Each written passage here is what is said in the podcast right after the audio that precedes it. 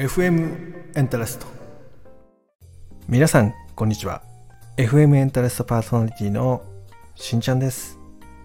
この番組では皆様の日々の日常の中にほんの少しの彩りを加える情報や人の体験や感動や感情そういったことを共有するコミュニケーション型トーク番組になっております。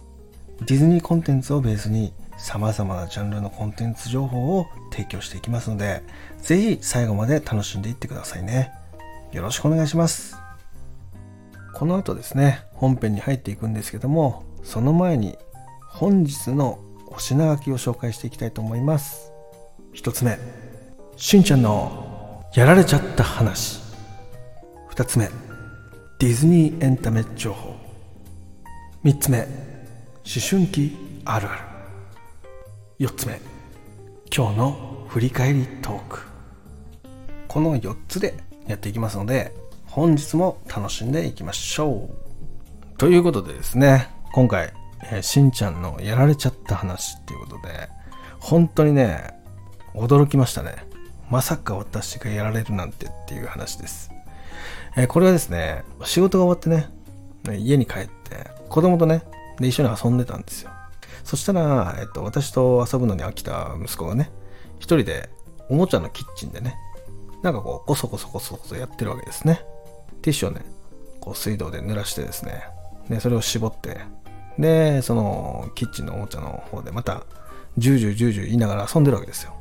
で、えー、やった料理をした後にですね、それをこう器に盛り付けて、山盛りにして持ってくるんですね。えー、これをね、料理だよって言ってね、振る舞ってきたんですよ。で、ああ、うまそうだな、つって。で、妻もね、ママママって言われて、これ食べて食べて、みたいな感じでね、息子が持ってきてるわけですね。あ、俺にじゃないの？みたいな話をしたら、いや、二人で食べて、みたいな言ってきたんですよね。お優しいなと思ってね。だけど、ご飯食べた後だったんで、私が、これ、今日食べるんじゃなくて、明日食べないか？って声かけたんですよね。そしたら、いいよって言ってくれたんですよ。でおお、マジかと思って、じゃあ明日食べようぜって言って、じゃあラップして冷蔵庫に入れとこうかって言ったら、息子が真顔でですね、パパ、これティッシュだよって言われたんですよ。ええみたいな。今までのやりとり何だったんだお前つって。やられたぞこの野郎と思ってね。まさかそこでティッシュって言うかみたいな。そういうね、出来事があったんですよね。で、その後ね、その妻が大爆笑してるわけですね。目の前で。今まで直前まで料理料理っつってね、二人で食べてくれっつって持ってきて、で、私がそれに乗っかってですね、明日食べようぜっつって、ね、で、冷蔵庫で冷やしとこうって言って、そこでいきなり孫になった息子が一言そういうこと言うわけですから、もう大爆笑なわけですね。本当に、もう今まで見たことないぐらい笑ってたんですね、妻が。で、まあ、それが息子は面白かったみたいで、ね、あそうか、ティッシュなのかって私はその後ね、返したんですよね。じゃあ、ティッシュだったらさすがにな、その冷蔵庫に入れたらそれはそうなるわ、みたいな。ね、意味ないわなっ、つって。じゃあもう終わりにしよっか、みたいな話をしてね、片付けをしてたんですね、二人で。で、そしたら、え息子がそのお皿に入ったティッシュを僕が僕のところに持ってきて、で、パパこれどうする？みたいなことを振ってくるわけですよ。なのでこれティッシュでしょ？みたいな。違うよ。チョコレートだよって言われた。あ、マジかつって。けどもう歯磨いちゃったからチョコ食べれないよっ。つって。じゃあどうする？って言われて。じゃあ冷蔵庫で冷やしとくか？って言ったら、息子が、パパ、これティッシュだよ。って2発目ね、食らったんですよね。おいおいおいと。本当にこう、どういう流れだみたいな。なんで俺だけそういうこと言うんだ？っつって。そしたら、息子が一言。パパ面白いからって。面白くないわ？っつってね。そんなやりとりをね、したお話になります。皆さんもね、こういうやられた話、そういうのがあればですね、ぜひコメント欄等でシェアしてください。レターでもね、大丈夫なのでよろしくお願いします。ということでですね、この後、テトリスさんを呼んで、ディズニーコンテンツの情報をいただきたいと思います。それでは行ってみましょう。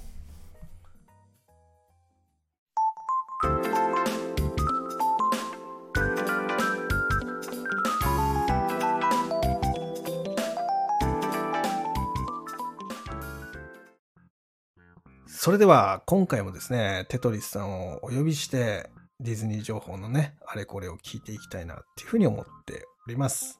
それでは、テトリさんよろしくお願いします。はい。どうもよろしくお願いいたします。いやー今回のも、そうですね。今回は少し海外の方に目を向けてお話ししていきたいなと思ってますので、はいよろしくお願いします。お願いします。はい。じゃあね、まあ、あ、話に入っていく前に、まあ、前回もね、やってもらったんだけども、うんあの、テトリさんの話をね、まあ、今回初めて聞く方もいると思うんで、前回よりもさらにね、簡単な感じでいいので、自己紹介いただいてもよろしいですか？わかりました。はいお願いしはい。よますろしくお願いします。えー主に、えーディズニーの、えー話をね、中心にして配信をしてます。えーテトリスと申します。よろしくお願いします。はい、お願いします。下手くそでしたね。適当すぎだな。相変わらず。本当にも失礼しました。う、もうちょっと緊張してもらっていい？いや、緊張してますよ、すごい。嘘でしょ、絶い対。やいつもしてますよ、緊張。はい。はい、じゃあ今回ですね、まあ、海外情報ということで、そうですね。うんうんまあ、海外のちょっとお話を、はいまあ、皆さん知らない方もいらっしゃるかなと思うので、じゃあお願いしよ。うかなと思ってます。はいで今回お話しする内容はですね、まあ、えー海外パークの、えっと、香港ディズニーランドと上海ディズニーランドについてのちょっとお話をしたいなと思っております。近いね。うんうん。そうなんですよな。うんなんで、あえてちょっとここ選ばせていただいたんですけど、はい。で、ここでやっぱ、正直その今の東京ディズニーランドとかディズニーシーっていうのは結構金額かかっちゃって、うん。ただ結構混んでるじゃないですか。うん、混んでます、混んでます。で、こういう時にもし、あのー混んでるのがちょっと嫌だな、でもディズニー味わいたいなっていう方にちょっとぜひ僕おすすめしたいのが、うんこの香港ディズニーランドであったり、上海ディズニーランドなんですよ。ほうほうほうほうほというのが、えー香港ディズニーランド、まずですね、香港ディズニーランドは、えっと、11月に、う。うん。えっと、アナと雪の女王のエリアがお新しくオープンしました。なるほど、なるほど。はい。で、一方で上海の方は、うんえっと、ズートピアランドというエリアが、あのーオープンします。お、ま、また違うエリアなんですね、そこは。別ですね、はいはいはいこれは。ズートピアの作品がモチーフになったエリアがあるんですけど、うん。これが新しくオープンするんで、うんうん。で、それがですね、やっぱ海外、えっと、アナ雪の方も、ズートピアの方も、両方とも、えっと、今までにない世界初のエリアになってるので、おおなるほどね。そうなんですよ。まあちょっと若干その、先ほどのそのディズニーランドシーの話につながってくるんですけど、あの、香港とか上海って、あんま混まないんですよ。お、人が、じゃあ少ないってことですか？結構比較的少ないと思います。はいはいはいはいはい。はい。なので、アトラクションとかも結構乗りやすいイメージがありますし。並ばなくていいみたいな。そうなんですよ。で、おいいねかつ、先ほど言ったアナ雪とかズートピアとかのエリアですね。もこれに関してはもうかなり、あのー作り込みがすごくてう、、はいはい。で、アトラクション自体も最新技術を取り入れてるので、うん。まあ、かなりこう、そうですね、ディズニー好きな方っていうのは結構楽しめるんじゃないかなって思ってます。いいじゃないの。なんのそうなんですよ。え香港とかだったらもうすぐだよ。私の。そうなんですよ。僕。も実は3月に香港に行くんですけど、おおそうなんですか。香港、はい、ディズニーランドに行くんですけど、はいはいはいはそうなんですよ。結構、い。うん。海外に抵抗がなかったりするのであれば、結うん。構あんまり、そう、地方から例えば東京に来て、うん。あの、ディズニーのあのバケーションパッケージあるじゃないですか。はいはいはいはい。あれを使っ、あれをもし使うってなると、うんあまり香港行くのとそんなに変わんないんじゃないかなそうだよね。それは感じるわ。そうなんですよまあそこのアナ雪のエリアも含め、うん。うんその日本にないやっぱアトラクションとかっていうのはいはいはいもありますし、キャラクターとの写真とかも結構撮れるので、いいね。そうなんですよ。海外は、この今の僕は香港と上海っていうのは非常に僕はおすすめしてるいいかも。だってですね。まあその目的がさ、うんディズニー一択で行けば別に国なんて関係ないもんね。そうなんですよ。ねおっしゃる通り。そういった意味ではそのアトラクションに並ばなくて乗れるとか一日で満喫するとかって考えた時にうんうん。やっぱ日本だと、まあ、60分とか90分とか当たり前じゃない？はいはいはいはい、はい。混んでるとこ行くと、そうですね。やっぱそれがないっていうまあない完全にないわけじゃないと思うんだけど、うんうんうんまあ、その日本よりは少ないっていうのはまあ魅力的だよね。いや、かなり魅力的だと思いますね。でこれ実際じゃあ3月行った時っていうのは、はいはいはい。テドリさんのチャンネルの方でまた、えっと副音声的に話をしたりとかするんですか？あ、でももちろんその香港ディズニーランドのアナ雪のエリアには僕必ず行こうかなと思ってるので、ああいいねいいね。これについてはちょっとお話ししたいなとは思っております。日本でもはい。そのエリアってできるんですか？そのさすがよくご存知で、はいそうですね。6月6日にファンタジースプリングスというのがオープンするのが、ここがまあアナ雪のエリアと、うん。えーピーターパンとラプンツェルのエリアなんですけど、おーおーおーおーはい。ただ、アナ雪のエリアに関しては、香港の方が、まあ、ちょこっと大きいかなっていう。なるほどね。はい。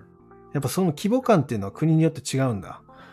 えーそうですね。香港のディズニーランドに関してはもう丸々そのアナ雪のエリアっていうのでできるので、なるほど。このファンタジースプリングスではなくて、もうアナ雪のエリアっていう感じになるんですか？あそうでおっしゃる通り。なんで、あの、アトラクションが2つと、うん。レストランが1つだったかな？はいはいはいはができるので、その日本のファンタジースプリングスとはちょ、ちょこっともうちょっと規模は大きい形い。になっておー、いいっすね。はい。あ、じゃあそこもじゃあ全然違うんだ、じゃあ。そうですね。キャラクターとかも香港の場合だと、うんあの、出てくるんですよね。そのエリアに。いいな日本がちょっとまだい、ちょっと多分わからないけど、多分出てこないんじゃないかなと思うんですけど。ーなるほど、なるほど。うんうんうんじゃあそういった意味でもじゃあ日本とその香港と近いけど、その演出がちょっと変わってくる可能性があるっていう感じですね。でそうです。かなり変わってくるとは思はいいます。はいはい。うんあそれ比べたらどっちも行ってもいいかもね。あ、もちろんもちろん、ねあの、比較して、なんかこの香港の良さもありあると思いますし、日本の良さっていうのも多分必ずあると思うので、ああ、楽しみだね、それは。ぜひぜひぜひ。いやいやいやいや、もう今日も本当なんか素晴らしい情報ありがとうございます。あ全然全然ありがとうございます。いや、これね、テトリさん持ってんね。ねそうですか、本当ですか。ありがとうございます。そう言っていただけて。ね、次回以降もちょっと楽しみにしてますので、よろしくお願いします。よろしくお願いいたします。はい。ということでね、今日もね、テトリさんに来てもらって話をいただきました。また皆さん、はい次回も楽しみにしていてください。ありがとうございます。よろしくお願いします。す。CM の後は、アッコちゃんとの思春期あるあるトークになります。お楽しみに。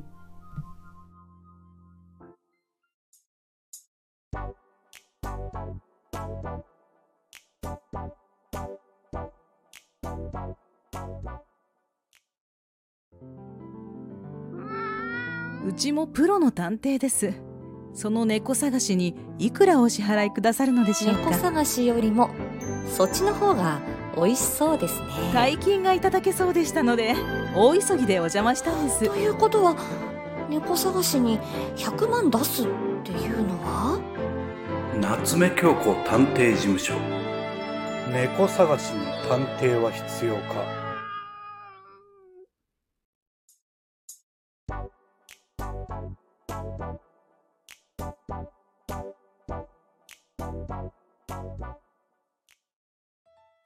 それでは本日もですね、アッコちゃんを呼んで、思春期あるあるネタいっぱいもらっていこうかなっていうふうに思ってますので、皆さん楽しみにしていてください。それではアッコちゃんよろしくお願いします。ハロー、あっこちゃんです。よろしくお願いします。よろしくお願いします。はーい。いやいや、1回目楽しかったよ。うん、よかったうん。で、今回もちょっと楽しみにしてるんでね、はい。よろしくお願いします。はい、とっておきのネタ用意してます。ははい。でね、今回2回目なんだけど、い。あの今回からまた初めて聞く人もいると思うんで、うん。前回ほどね、あの、かっちりとしたやつじゃなくていいから、簡単に自己紹介もらっていいですか？はい。名前はあっこちゃんです。えースタンド FM で思春期親子の心を軽くするラジオというのを配信しています。えっと、4人の子供の母親です。頑張ってます。えー思春期の子育てあるあるとかね、夫婦のあれこれとかを面白楽しくおしゃべりしている感じです。あ、子供はね、12歳から18歳までの、まあ、反抗期とかね、そういう感じの子供たちです。よろしくお願いします。はい、お願いします。じゃあ早速、今回のあるあるネタいただいてもよろしいでしょうか？いきますよ。はい。お題ね。うん。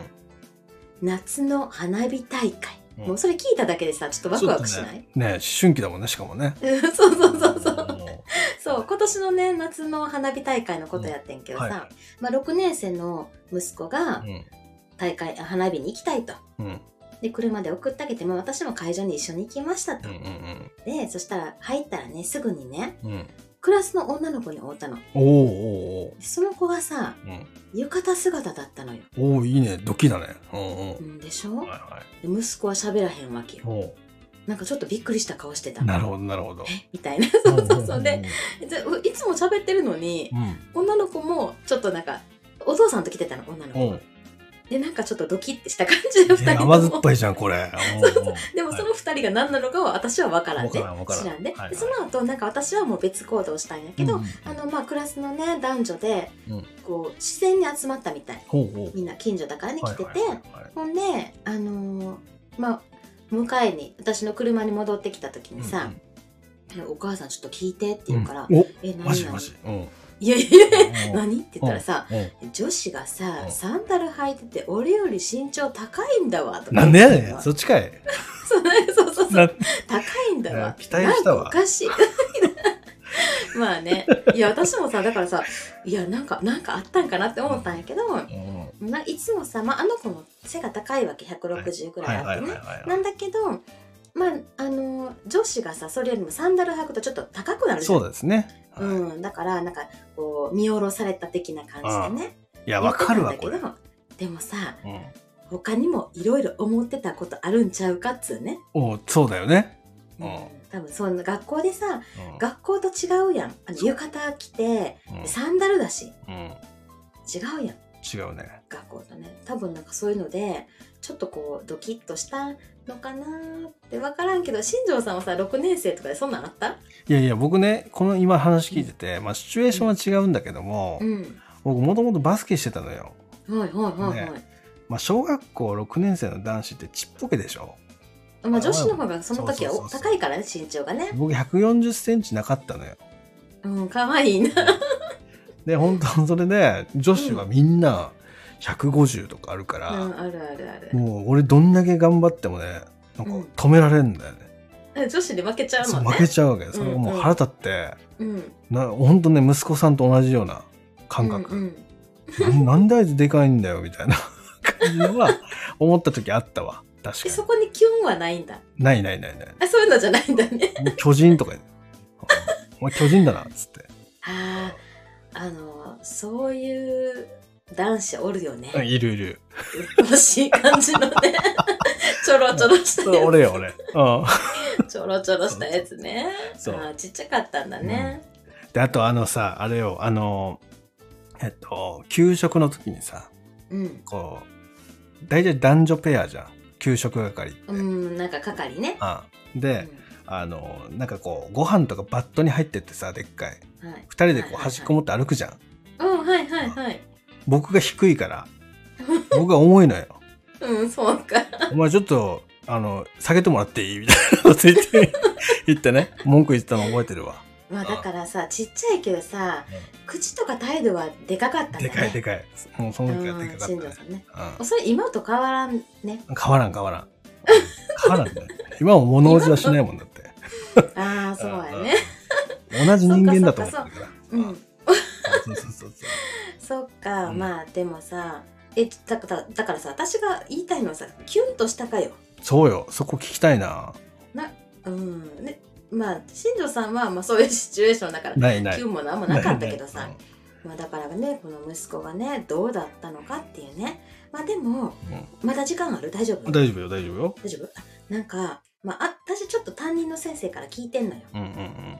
いろいろこの修学旅行で何があったとかさ、あの。花火の時もどうだったかとうんかさ、うん。担任の先生から小耳にいろいろ挟んでるからおでもあの内緒にしといてくださいねって言われてるんよね、うなるほどね。うんうん、まあ誰々が誰々のこと好きです。とかさ。おー、なるほそうど。話出てるんですって言うから甘酸っぱいな。ええみたいな。もうだから先生もキュンとしてるの。あの女の先生なんだけどね、いいね。うん、だから私もあの黙ってるずっと。え実際これ母親の目線からするとねどんな感じなの、そこら辺って、まだ6年生だから、あのなんていうのかな。普通にあほのぼのして可愛いなって済まされてる。おーなるほどね、ねでもこれが中学とかうん、高校だったらあ大丈夫。なんかうちの子女の子に悪さしてへんかなとかさ。うん、ちょっとなんかあのもうちょっと真剣に考える。なるほどね。いやちょっとね、うんこれまたどこかのタイミングでこのシリーズもやりたいね、うん、もうちょっとこれ掘らないとね。これ掘りたいねこれね。掘りたいね。いやいやいやいやいやいやここもちょっと気になるので、まあ、今後のね息子さんの動向もちょっとチェックしておいてください、いやいやいや配信してるって言ったら怒られるから。はい。ということでね今日この辺で失礼したいと思います。今日もねはいありがとうございます。ああっこちゃんね、うんあるあるネタいただいて。はい。また次回もね、よろしくお願いします。あこちゃんのチャンネルはね、そういうあるあるネタ、そういったものをね、中心に配信しているので、ぜひ他のもね、聞いてみてください。ということで、えーあこちゃん今日はありがとうございました。ありがとうございました。バイバイ。チャオ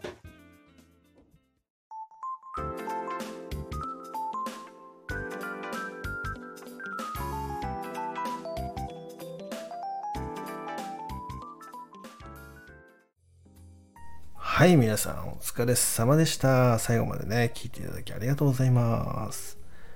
さて、いかがだったでしょうか？配信を聞いてね、楽しかったことだったりとか、まあその話の中でね、興味深かった内容とかね、そういったのはコメント欄でシェアしていただけると嬉しいです。また皆さんからもね、こういう話聞いてみたいなとか、こういう人の話欲しいな、えディズニーのこういう情報も知りたいなとか、そういうのがあればですね、どんどんレターください。私の方でね、つながってる方で、そういう情報を持ってる人がいるかどうかっていうのを調べてですね、この番組に招待してですね、一緒にトークしていきたいなっていうふうに思ってるので、よろしくお願いします。いやー、今日もね、楽しかったですね。まずは私の話はね、子供との、まあ、戯れの話なんですが、まあ、こういうね、ちょっとこうクスッと笑えるようなエピソード、そういうのがあればですね、ぜひコメント欄やレターでお待ちしております。で、またディズニーコンテンツね、まあ、海外情報でしたけども、本当なんか日本からね、近い場所でもそうやってね、楽しむことができるんだなっていうふうにも思ったし、やっぱそのパークそれぞれでね、その個性が違う。それも面白いですよね。なので行ってみたいなって純粋に思えるような話でしたね。そしてね、最後のあこちゃんの話ね。いやー、これね、そわそわするね、親の立場で聞いてるとね。なんかこう失礼なことしてないかとか。で、またその後ね、二人の関係がどうなったのかとかね。こう甘酸っぱさをね、感じるような話でしたね。で、またこう先生もね、そういう情報とかっていうのをちゃんと親に共有してくれるところもね、すごくいいなっていうふうに思ったんで、まあ、そういうその地域でね、子供たちを見守るというかね、だそういうのってすごくいいなってやっぱ思っちゃうので、ここもね、今後どうなっていくのかっていうのをね、後日、ちゃんと聞いていこうかなっていうふうに思ったような形ですね。はい。ということでね、まあ、前回のね、アーカイブっていうのも概要欄の方にね、貼っておりますので、えまだね、前回の配信聞いてないよっていう方がいましたら、そちらからね、ぜひ聞いてください。次回もですね、ディズニー情報と思春期あるあるについてね、テトリスさんとアッコちゃんにね、話をしてもらいました。お二人にはね、全4回登場してもらいます。で、またね、次回のコーナーもテトリスさんとアッコちゃんにお願いしています。で、4回がその1タームでね、終了すると、またゲストの方をね、変えて、またね、皆さんに違った情報をお届けできたらなっていうふうに思ってますので、次回もぜひぜひ楽しみにしていてください。また、お二人のね、チャンネル等も概要欄の方に URL で貼っております。そこからですね、お二人のチャンネルに行っていただいて、フォローしてつながっていってもらえたらなっていうふうに思ってるので、よろしくお願いします。今日という日がですね、皆さんの日常にちょこっとでもね、寄り添えたらいいなっていうふうに思ってますので、また皆さんからもね、コメント、いいね、たくさんお待ちしてますので、よろしくお願いします。それでは、今日もね、最後まで聞いていただきありがとうございました。明日、明後日と素敵な週末をお過ごしください。「